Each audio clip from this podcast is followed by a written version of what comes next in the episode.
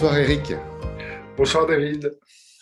Merci d'avoir gentiment accepté de répondre à mes questions. Eric Salin, tu as un parcours professionnel atypique. Euh, après des années dans la publicité et l'édition, tu es devenu cuisinier. Tu as cuisiné dans différents endroits insolites, de la Tour Eiffel au bateau de croisière de luxe, euh, dans des grands salons, etc. En parallèle de ton activité de cuisinier, tu as découvert le zen et tu le pratiques maintenant depuis plus de 15 ans. Tu as d'ailleurs été ordonné moine zen. Tu as également euh, découvert la pleine conscience. Tu t'es formé à la MBSR, Mindfulness. Euh... Stress Réduction. Voilà, très bien. Et tu t'es alors consacré entièrement à la transmission de la méditation laïque je crois que tu es impliqué dans la fameuse application de méditation Petit Bambou. Tu as également une activité dans le secteur associatif, puisque tu œuvres avec l'association Mindfulness Solidaire pour proposer des programmes basés sur la méditation à des populations qui en sont très éloignées, que ce soit en prison, dans les CHU, les entreprises d'insertion, les centres de soins et bien d'autres lieux atypiques. En résumé, ta passion, c'est de nourrir les gens, que ce soit euh, sur le plan physique avec ton talent de cuisinier ou sur le plan spirituel avec le partage de la méditation. J'ajouterai également, avant de te laisser la parole pour ajouter des éléments si, tu le souhaites, que tu as également un énorme talent de photographe. Euh, pour avoir suivi ton compte Facebook, euh, notamment cet été, j'ai vu que tu as partagé euh, de merveilleux clichés de, de paysages bretons. Merci. Eric, est-ce que tu souhaites ajouter quelque chose à la présentation? Non, écoute, ta, présentation est, assez juste et, assez complète. Euh, c'est vrai que c'est vraiment un parcours de vie, en fait, là, maintenant, avec le, recul. Je m'aperçois que tout ça, ça m'a énormément construit et ça m'a aussi amené à ce que je suis euh, aujourd'hui. Mais ce qui est assez marrant, c'est aussi de cette façon-là que j'envisage justement la vie d'une façon générale, vraiment cette idée de chemin, en fait, de, parcours, de chemin, et que rien n'est jamais figé ni écrit. J'aime beaucoup cette, euh, cette idée-là. Oui, parce que euh, j'imagine que ton chemin, tu ne l'avais pas prévu à l'avance. Ah, pas du tout. Il y a même encore 5-6 euh, ans, tu m'aurais dit que je vivrais en faisant des programmes d'intelligence émotionnelle. Je t'aurais regardé avec des euros. Non, bien sûr, pas du tout. Non, non, j'ai jamais calculé ça et c'est vrai que j'ai toujours euh, fonctionné euh, à l'instinct et aussi en étant euh, cette notion d'authenticité, elle est aussi importante pour moi. Et notamment, je me souviens des années où je travaillais dans la publicité, où il y avait, c'était dans les années 85, 86, il y avait beaucoup d'argent. Et tu vois, j'avais un poste assez élevé dans un studio de publicité, mais finalement, c'est pas ça qui me nourrissait. Tu parlais de nourrir moi, ce qui avait du sens, c'est le métier que j'avais appris à l'école estienne, qui était un métier manuel et vraiment qui était très connecté à, ça. Et, voilà, au bout de, 12-13 ans, je me suis retrouvé. Euh, voilà, le, métier avait énormément changé, c'était beaucoup informatisé, ça avait beaucoup moins de sens, hein, puisque c'est des questions aussi que tu poses. Tout ça avait plus de sens pour moi. Donc, euh, ça a été le, sujet de voilà d'une réflexion assez longue. Qu'est-ce que je vais faire? Qu'est-ce que je peux faire? Et surtout qu'est-ce que j'ai envie de faire et qui va me nourrir? Moi, je trouve que c'est la cuisine, donc à l'époque, c'était ça. Tu as parlé de sens là, donc euh, je vais, euh, tu m'as tendu une perche, je vais la prendre tout de suite. Hein. Première question, Eric, la vie a-t-elle un sens? Oui, bien sûr, elle a un sens et euh, comme je te le disais, pour moi, c'est vraiment cette idée de faire un chemin quand on me demandait, quand j'étais petit, qu'est-ce que tu veux faire plus tard, je disais, je veux être heureux. C'est vrai que ça peut paraître assez banal, mais ça m'a toujours tenu à cœur. Et donc pour moi, le sens de la vie, c'est vraiment d'être authentique par rapport à moi-même. Euh, et, plus j'avance sur le chemin, plus je m'aperçois qu'on est souvent euh, assez euh, éloigné de soi-même. Hein. On se fuit beaucoup alors après, on a tous des façons différentes de fuir. Hein. Pour certains, ça va être des addictions. Pour d'autres, ça va être, euh, oui, c'est aussi une forme d'addiction, mais de se noyer dans le travail, dans des choses comme ça, de, remplir son agenda, une sorte de fuite en avant, en fait. Et pour moi, le sens de la vie, c'est essentiellement de se reconnecter à soi-même, à qui on est véritablement. Euh, et ça, pour moi, c'est vraiment très, très important. Je trouve qu'en plus, plus les choses avancent, là, avec toute cette crise sanitaire, on est beaucoup perdu aussi dans, dans le mental. Hein. On rumine beaucoup. Il y a, y a, beaucoup d'angoisse aussi, il hein, ne faut pas le nier. Il y a beaucoup d'angoisse, de peur. Et du coup, euh, ben, on n'est pas vraiment en contact avec soi-même. Et c'est d'ailleurs pour ça que le zen m'a énormément plu. Euh, c'est vrai que c'était la première fois il y a 15 ans je me suis assis devant le mur et quand je me suis relevé au bout de trois quarts d'heure, j'ai vraiment eu un flash. Et je me suis dit, mais c'est ça en fait que je cherche depuis des années et des années. C'était, enfin, il n'y a rien de plus simple, s'asseoir devant un mur, c'est tout. Mais c'est dur. C'est simple, dur? Au début, je ne sais, sais, pas ce que je dirais. Je ne dirais pas forcément que c'est. Oui, c'est dur dans le sens où ce n'est pas quelque chose dont on a l'habitude. Si j'ai essayé une fois, je trouvais ça dur. Ouais, Non, non, c'est vrai que c'est une pratique assez rugueuse, un peu, euh, enfin, qui peut être vue comme austère. Euh, mais en fait, moi, j'ai vraiment, euh, justement, ça a été l'occasion de me connecter avec soi-même parce qu'en fait, quand tu es assis face au mur, il n'y a pas de fuite, en fait. Et tu es vraiment, tu vois, obligé de regarder, de tourner le regard vers l'intérieur et de dire, mais qu'est-ce qui est là, en fait, qu'est-ce qui est présent pour moi?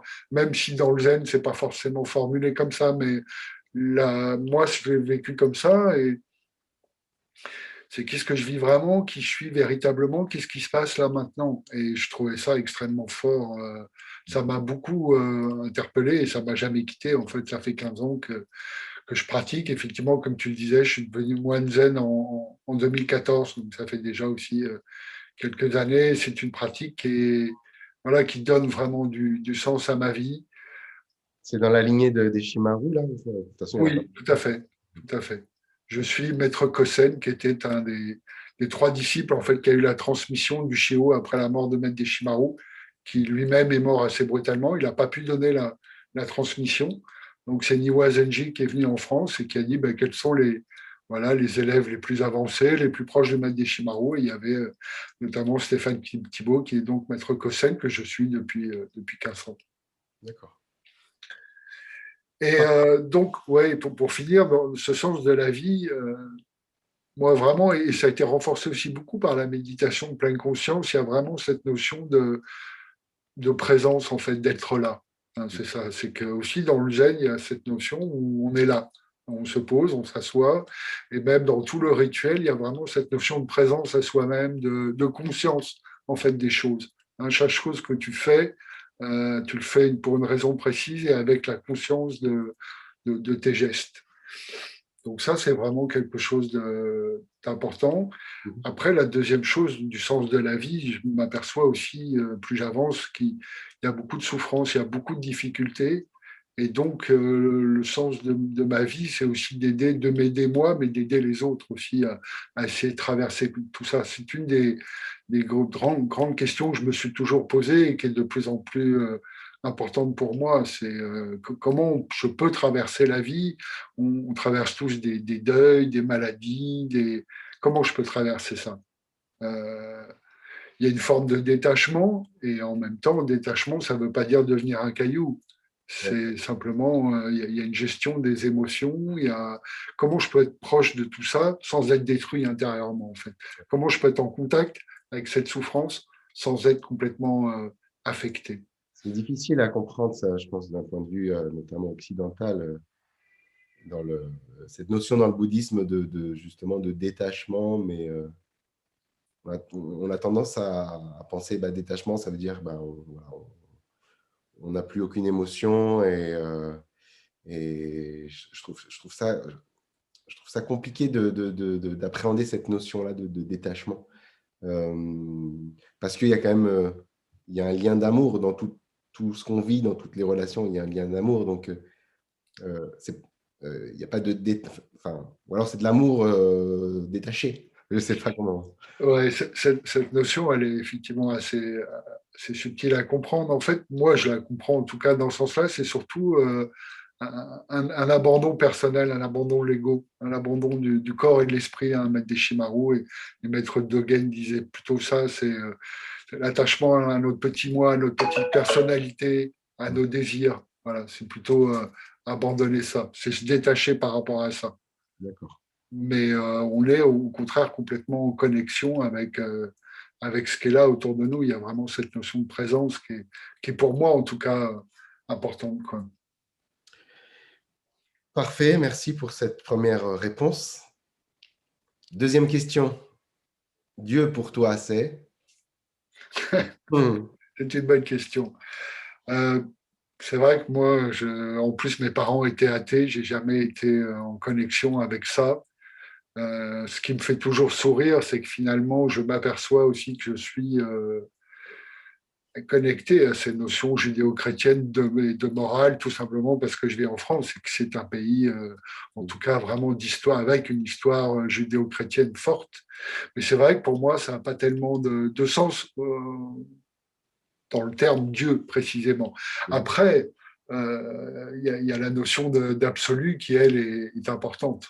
Ça, bien sûr. C'est une notion qui est, qui est, importante. Euh, Et l'absolu pour toi, c'est ben, L'absolu, euh, tu parlais de photographie, voilà, pour moi, il y a aussi cette, euh, cette notion très forte de, la contemplation, de l'immersion dans la nature. Quelque part, pour moi, Dieu, est plus là. il y a vraiment cette notion de,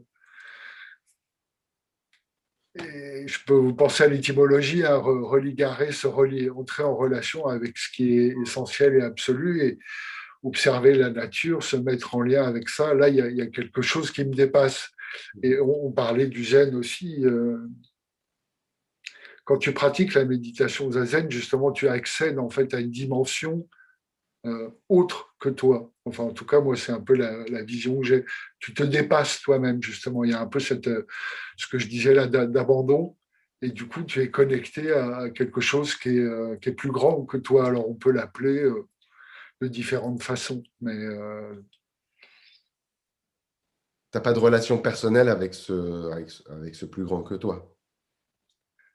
Ben, si, dans, si, justement, au, travers de la contemplation ou de la méditation, tu peux te connecter comme ça à quelque chose qui est, qui, est oui, qui est, plus, c'est une dimension en fait euh, supérieure, euh, mais que tu peux vivre en fait à, chaque instant. Elle n'est pas, elle n'est pas extérieure à toi, quoi. Exactement, tout à fait. Et que tu peux vraiment la contacter dans, dans ton quotidien. Euh, c'est il y a vraiment cette notion de se connecter à soi, de regarder à l'intérieur aussi. C'est justement, c'est en fait, euh, quand je pense à ça, c'est sortir des modes de fonctionnement automatique aussi.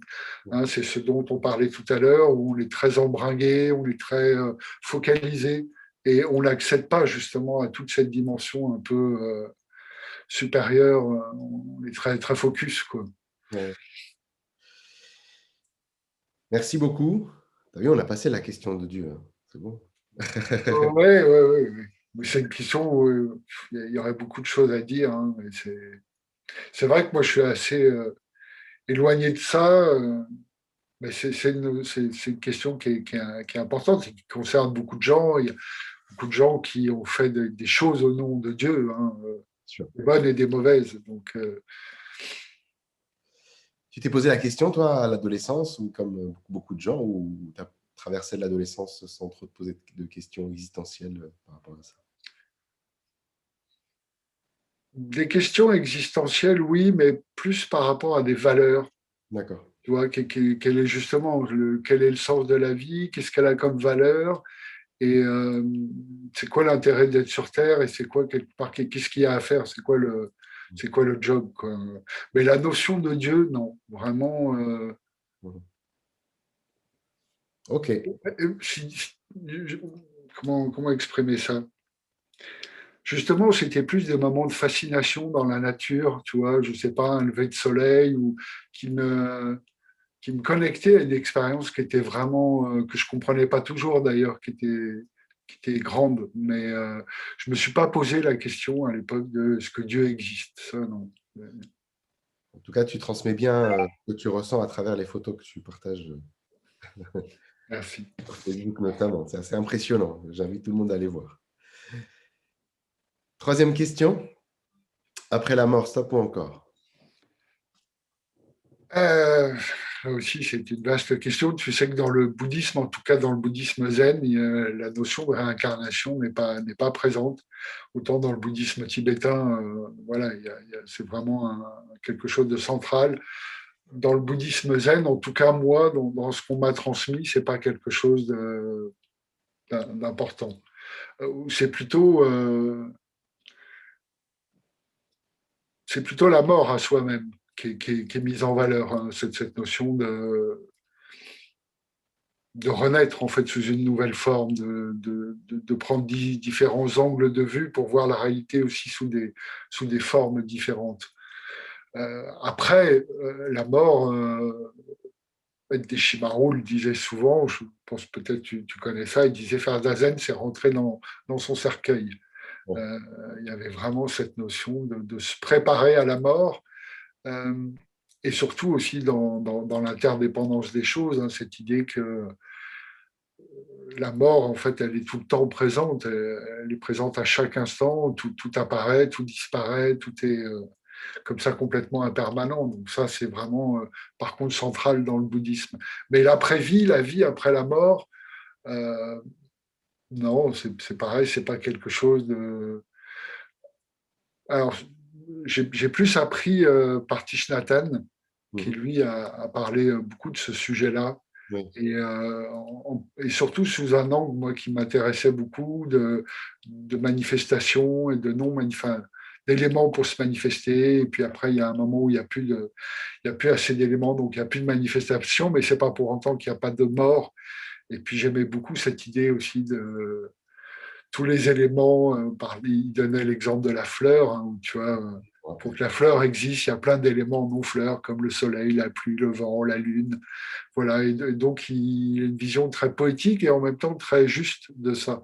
C'est vrai que nous aussi, on a une vision très binaire de la mort. Hein. C'est euh, j'existe, j'existe pas, et, pour lui, ça, n'a pas tellement de sens en fait. Cette notion de mort, elle est très. Euh, elle est, pas, pour lui, ça ne correspond pas à la réalité. En fait, il n'y a pas de mort et de. Il n'y a pas de vie et de mort, en fait. C'est beaucoup plus subtil que ça. Quoi. Je peux te poser une question un peu plus personnelle. Tu as une famille? As une famille ou es... oui, oui, je suis marié, ouais, tout à fait. Elle pratique euh, non. le zen? Non, pas du tout. Non, pas du tout. Ok. Euh, on va laisser la mort. J'avais entendu, je ne sais pas si c'est vrai que Maître Deshimaru, euh, à l'approche de la mort, il ne vivait pas très très bien.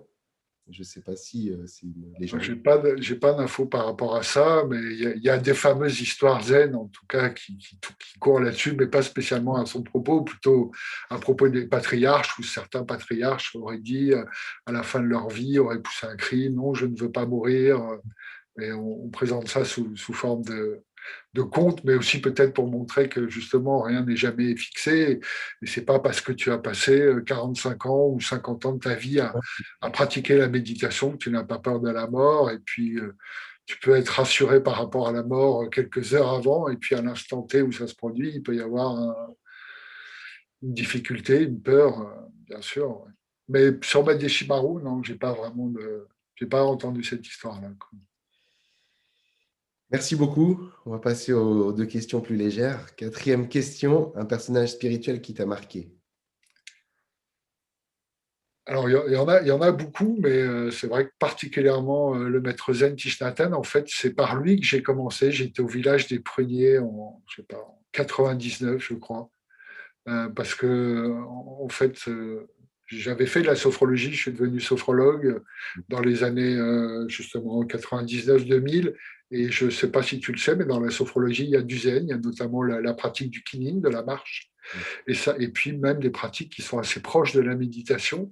Et ça m'avait vraiment envie de, donner envie d'aller plus loin. Donc j'avais été au village des Pruniers, et euh, d'une façon assez rigolote. J'avais pas beaucoup d'argent à l'époque, donc je faisais du camping et puisqu'il y avait déjà quelques chambres à l'époque, et on m'avait dit, mais tu plantes ta tente un peu là où tu veux. Et en fait, euh, le maître avait un petit ermitage, une petite maison, et j'avais planté ma maison, enfin ma tente devant sa maison, en, ne sachant pas du tout, sinon j'aurais jamais osé. Et du coup, ben, on se voyait euh, très régulièrement, on allait marcher ensemble, et, sa présence m'a énormément marqué en fait. Et, je crois qu'elle m'a beaucoup marqué parce que c'est vraiment quelqu'un euh, qui incarne l'enseignement. En fait, avec lui, il n'y a, a, pas du tout de, triche ou de décalage entre ce qu'il, la façon dont il parle, les enseignements qu'il énonce et la façon dont il agit. Il y a vraiment un alignement qui est euh, total et parfait. Ça, ça m'avait beaucoup impressionné. Et puis vraiment, euh, voilà, cette confiance, cette douceur et en même temps cette présence extrêmement forte. C'est vrai qu'il euh, dégage, et il rayonne. Exactement. Et en fait, la semaine où j'avais été le voir, c'était un enseignement sur la mort, justement. Et il y avait à l'époque beaucoup de familles qui avaient perdu des enfants. Mmh. Et euh, en fait, euh, il les avait quelque part guéris en une semaine. C'est-à-dire que des gens qui étaient arrivés dans une peine euh, extrêmement profonde, avec beaucoup de tristesse, des pleurs, beaucoup d'angoisse, il arrivait justement à, vraiment leur ouvrir l'esprit, à leur parlant de cette notion de, de non-naissance, de non-mort, et que c'était en fait beaucoup plus... Euh, voilà, pour lui, on ne peut pas naître à partir de rien et disparaître et devenir rien. Pour lui, ce n'était pas incompréhensible. Et donc, il transmettait ça aux gens et il les soulageait tellement. Et, c'est vrai que ça, pour moi aussi, ça m'a donné vraiment cette envie d'essayer moi-même de comprendre les, grands enjeux de la vie et d'essayer aussi de, de, soulager à mon modeste niveau, à essayer d'aider les gens. Et ce que je fais là dans, les programmes dont tu parlais avec Mindfulness Solidaire, quelque part, alors c'est beaucoup moins ambitieux, hein, je n'ai pas du tout les qualités du médecin Tishnatan, mais j'essaye finalement de les aider à traverser des choses difficiles qu'on traverse tous. Et pour moi, c'est vraiment une question centrale. Les enseignements, c'est important, et c'est comment je peux les mettre au service de ma vie, comment je peux rendre les choses concrètes pour... Euh, pour traverser tout ça, en fait, le, plus sereinement euh, possible, avec le plus de, douceur possible. Et c'est pas évident. Hein. Quand en fait, je m'aperçois aussi qu'il y a beaucoup de clés qu'on n'a pas. Tu vois, tout le travail sur les émotions. Euh, moi, je ne les ai pas apprises à l'école. C'est pas des choses qu'on m'a appris à l'école. Comment gérer, euh, voilà, le, le, stress, les émotions, la douleur, la souffrance. Et on se retrouve très démunis, je trouve, par rapport à ça. C'est vrai qu'on n'apprend pas tout ça à l'école, effectivement. Voilà, je trouve que c'est très important finalement de pouvoir, euh, en tout cas, il y a vraiment une possibilité d'aider les gens euh, là-dessus. Donc, euh, voilà, voilà, le maître Zen Tishnatan, et puis tu sais qu'il a écrit énormément de livres qui sont extrêmement inspirants, et j'aime vraiment beaucoup cet homme. Pour les enfants aussi, d'ailleurs. Tout à fait. Merci beaucoup. Cinquième et dernière question, le livre ou le film ou les deux, que tu recommanderais à un ami en perte de sens? Eh ben, J'ai choisi un livre en, lien avec ce qu'on s'est dit, c'est Il n'y a ni mort ni peur, du maître Zen Tishnatan. Et je trouve que c'est vraiment un livre euh, extraordinaire. Je l'ai encore recommandé euh, cet après-midi à, quelqu'un qui me parlait de deuil. Et euh, alors, bien sûr, c'est quand, on est dans la peine, quand vraiment on est dans un deuil, ça paraît toujours un peu peut-être artificiel ou facile. Euh, c'est un livre qui est extrêmement profond, que moi j'ai acheté il y a déjà de nombreuses années, que je relis régulièrement, auquel j'essaie de me relier, d'approfondir à chaque fois. Il y a aussi avec euh, Tishnatan vraiment cette notion de vision profonde. Et euh, je trouve que ce livre-là euh, vraiment redonne du sens à la vie, justement parce qu'il ouvre une perspective beaucoup plus large finalement sur, voilà, sur l'incarnation, sur notre rôle sur Terre. Je trouve qu'il donne vraiment des clés qui sont euh, extrêmement euh, précieuses. Parfait, on a fini euh, sur, sur une belle note. Merci beaucoup, Eric. Merci, David. Est-ce que tu voulais ajouter quelque chose ou on peut arrêter l'entretien ici? Non, on peut arrêter. Je... Il y aurait beaucoup de choses à dire. On pourrait prendre des heures pour parler de tout ça. C'est un peu dur de parler d'une façon comme ça très raccourcie, mais en tout cas, ça m'a obligé un peu à, aborder tous ces thèmes et c'est toujours très intéressant d'aborder des questions. Ça aussi, pour moi, c'est important de faire preuve d'ouverture et de curiosité. C'est un élément extrêmement important pour, pour traverser la vie, justement. Merci à toi, en tout cas. Merci beaucoup, euh, Eric, et merci aux auditeurs, et euh, à très bientôt. Merci. À bientôt.